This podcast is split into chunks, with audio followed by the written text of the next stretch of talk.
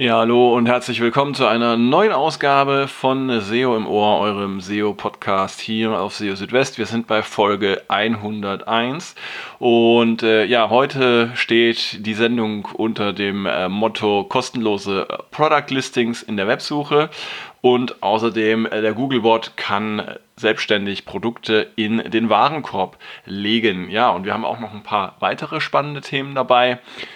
So äh, zum Beispiel zum Thema SEO-Plugins. Und zwar äh, ist es so, SEO-Plugins alleine reichen noch nicht aus, um Top-Rankings zu erzielen. Das hat jetzt auch Google wieder erklärt. Dann ähm, zu Bing gibt es auch was Neues. Bing legt seine wichtigsten Ranking-Faktoren offen. Google unterscheidet bei manchen Suchanfragen zwischen Singular und Plural. Und beim Google-Update vom Juni haben offensichtlich Regierungswebsites profitieren können. Zum Schluss dieser Sendung gibt es dann auch noch eine kleine Ankündigung, eine kleine Überraschung. Also es lohnt sich auf jeden Fall, wenn ihr bis zum Ende dran bleibt. Ja, und dann fangen wir gleich mal an mit der ersten Meldung. Ähm, ich habe die Reihenfolge jetzt mal ein bisschen geändert. Ähm, und zwar geht es um äh, Online-Shops. Äh, Googlebot kann Produkte in den Warenkorb legen, lautet die Schlagzeile. Das fand ich ziemlich spannend diese Woche. Und zwar ist es wohl so, dass ähm, laut einem Bericht des Wall Street Journal es Beschwerden gab von ähm, verschiedenen Shopbetreibern über abgebrochene Kaufvorgänge im großen Stil von einem gewissen John Smith. Und hinter diesem John Smith verbirgt sich ein Googlebot. Ähm, das hat Google auch tatsächlich bestätigt und zwar gegenüber ähm, Search Engine Land ähm, wurde erklärt, dass damit gewährleistet werden soll, dass die Preisinformationen für die Kunden korrekt seien, welche, den, äh, welche die Einzelhändler ähm, im Feed im Google Merchant Center zur Verfügung stellen. Das heißt also, per Googlebot wird einerseits geprüft, dass die Preisangaben auf den Produktseiten stimmen und dann nochmal, dass auch die richtigen Preise in den Warenkorb übernommen werden. Das heißt eine doppelte Prüfung. Und äh, es ist wohl auch so, dass diejenigen, die sich an äh, dem Google Merchant Center beteiligen, die also da ihre Produktdaten hochladen, sich dann auch per äh, äh, Terms and Conditions dazu bereit erklären, dass ähm, sie ähm, den Googlebot ihren Shop crawlen lassen, beziehungsweise dass der Googlebot tatsächlich auch Produkte in den Warenkorb legen darf.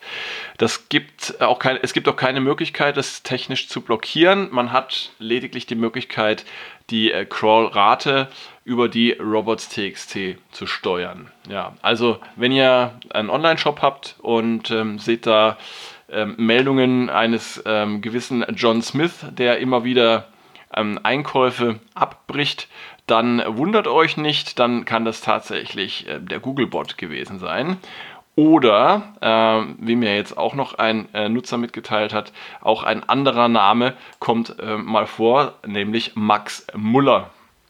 Finde ich auch spannend. Ja. Ähm, wenn man die beiden Namen kombiniert, äh, John Smith und Max Muller, könnte man auch John Muller draus machen. Ähm, aber das ist wieder, wäre wieder eine andere Geschichte. ähm, ja, kommen wir zur nächsten Meldung. Und zwar, Bing veröffentlicht Ranking-Faktoren. Ähm, ja, Bing wird ja gerne hierzulande so ein bisschen vernachlässigt als Suchmaschine, denn Bing ähm, hat hierzulande in Deutschland äh, und auch in Europa insgesamt doch eher einen äh, geringen Marktanteil im Vergleich zu Google. Nichtsdestotrotz denke ich, auch Bing äh, ist es wert, immer mal wieder einer näheren Betrachtung ähm, unterzogen zu werden. Gerade natürlich auch für diejenigen, die ähm, auch ähm, im Ausland ähm, gefunden werden wollen, insbesondere in den USA, wo Bing ja einen äh, doch eher größeren Marktanteil hat unter den Suchmaschinen. Ähm, also weit über 20 Prozent ähm, war zuletzt da der Stand. Und äh, von daher kann es sich also durchaus auch lohnen, da immer mal wieder nachzuschauen, wie denn die Rankings in Bing sind. Und ähm, Bing stellt den ähm, Webmastern und SEOs auch sehr detaillierte Informationen zur Verfügung. Ähm, zum Beispiel, wenn es um die Ranking-Faktoren geht. Es wurde jetzt gerade eine neue Version der Bing Webmaster Guidelines veröffentlicht und äh, ja, darin erfahren wir eben auch, welches für Bing die wichtigsten Ranking-Faktoren sind. Bing war dann auch noch ähm, so gut und hat eine gewisse Reihenfolge reingebracht. Das heißt, man kann erkennen, welche Ranking-Faktoren sind besonders wichtig und welche sind weniger wichtig. Ganz besonders wichtig ist für Bing die Relevanz. Das heißt, es geht darum, wie passen die Inhalte einer Seite zu den Bedürfnissen der Nutzer. Und dazu gehören verschiedene Faktoren, wie zum Beispiel die Verwendung bestimmter Begriffe auf der Seite, Ankertexte von Links, die auf eine Seite zeigen, aber auch ähm, sogenannte semantische Äquivalente, wie zum Beispiel Synonyme oder Abkürzungen können dabei berücksichtigt werden. Ähm, also Begriffe, die einfach die äh, gleiche Bedeutung haben wie eine Suchanfrage. An nächster Position der Ranking-Faktoren kommen dann Qualität und Glaubwürdigkeit. Ähm, also sowohl die Glaubwürdigkeit der Autoren einer Webseite als auch die Reputation der Website an sich können dabei einfließen. Bing nennt als Beispiel eine Seite mit Verweisen ähm, und Zitaten von ähm, Datenquellen. Eine solche Seite könne dann im Vergleich als höherwertig eingestuft werden als zum Beispiel eine Seite ohne entsprechende Verweise und Zitate. Wobei es da natürlich auch immer darauf ankommt, was für Ver äh, welche Verweise und Zitate sind das. Ähm, sind das wirklich auch hochwertige Quellen, die da angeführt werden? Aber ähm, das setze ich jetzt einfach mal voraus. Bing kann auch ähm, Inhalte abwerten, die zum Beispiel ähm, Beschimpfungen, verletzende Statements oder auch eine abfällige Sprache umfassen und auch die Vollständigkeit der Inhalte und die Transparenz darüber, wer die Inhalte erstellt hat, können eine Rolle spielen. Und äh, wenn euch das irgendwie bekannt vorkommt, dann ähm, wundert euch nicht, denn diese Faktoren entsprechen tatsächlich in etwa denen, die Google auch ähm, unter dem Begriff EAT zusammenfasst, nämlich Expertise, äh, äh, Maßgeblichkeit und Vertrauenswürdigkeit auf Deutsch. Zu den nächsten äh, Ranking-Faktoren, und das ist auch bemerkenswert, gehört das User Engagement. Ähm, das wird auch von Bing explizit genannt, und zwar äh, werden hier äh, zum Beispiel die Klickrate genannt oder die Verweildauer oder eben auch die, die Absprungrate. Und äh, ja, Google hat im Gegensatz dazu ja immer wieder erklärt, diese Kennzahlen nicht zu verwenden, ähm, obwohl es ja auch immer wieder angezweifelt wird. Bei Bing ist es dann tatsächlich wohl so, dass diese ähm, auch genutzt werden. Und ähm, das finde ich persönlich auch sehr, sehr spannend. Ja, dann äh, als weitere Gruppe von Ranking-Faktoren kommt dann Freshness und äh, Aktualität. Bing bevorzugt äh, nach eigener Aussage Inhalte, die aktuell sind und die Informationen enthalten, die auf der Höhe der Zeit sind. Das gilt aber auch nicht für alle Inhalte, denn es kann auch durchaus Inhalte geben, die ja heute erstellt werden, auch in mehreren Jahren noch immer relevant sind, ähm, sogenannter Evergreen Content. Ähm, in anderen Fällen, darauf weist Bing hin, können Inhalte aber auch sehr schnell an Bedeutung verlieren. Lokale Faktoren spielen ebenfalls eine Rolle. Und äh, Bing berücksichtigt dabei den Aufenthaltsort ähm, der Nutzer, also Land und Stadt, sowie auch äh, den Ort, an dem eine Website gehostet wird.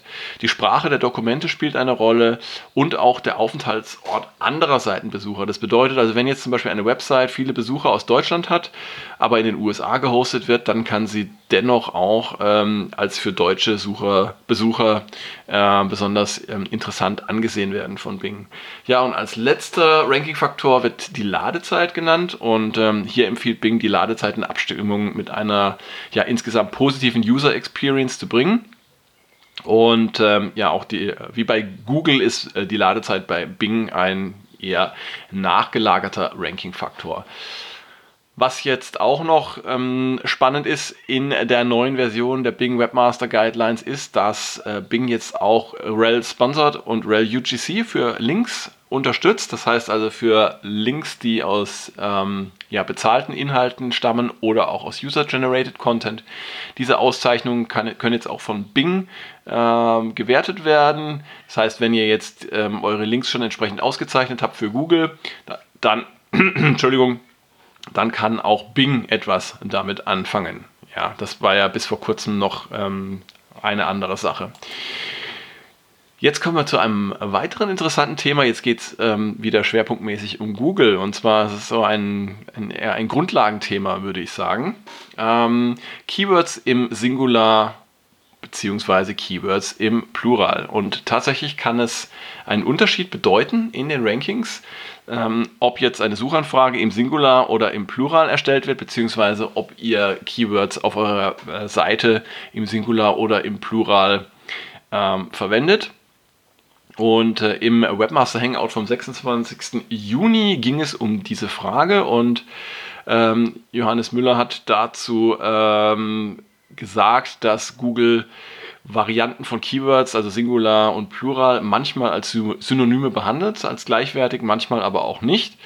Zum Beispiel, wenn Nutzer nach Vergleichen oder nach Kategorieseiten suchen, dann ist eher der Plural relevant und dann können entsprechende Seiten ähm, eben auch eher äh, für Suchanfragen im Plural ranken.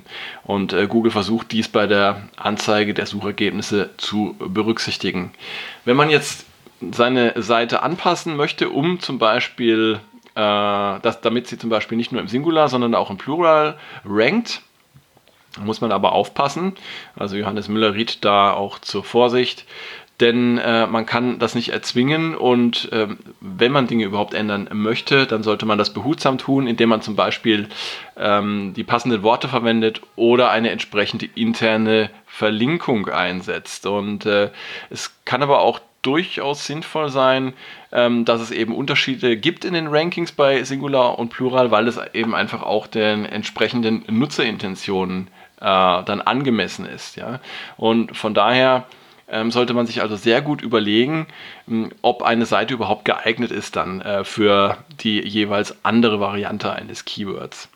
Als Alternative ähm, hat äh, Johannes Müller auch noch was empfohlen. Und zwar kann man äh, die ähm, Seiten jeweils mit einem Call to Action, wie zum Beispiel einem Button oder einem Link, versehen und dazu schreiben, solltest du nach ähm, XY suchen, zum Beispiel im Singular, dann schaue doch auf der entsprechenden anderen Seite nach.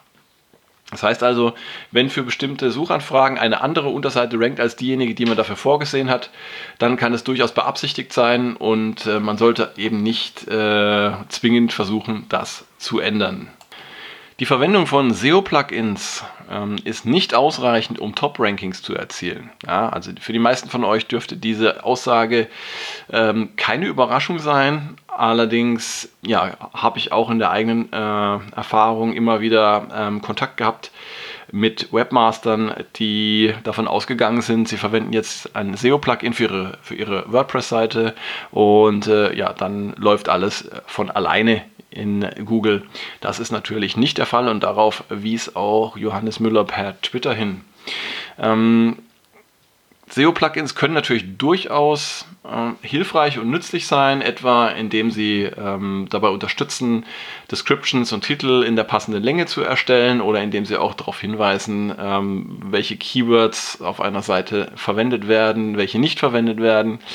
Ähm, das ist alles schön und gut.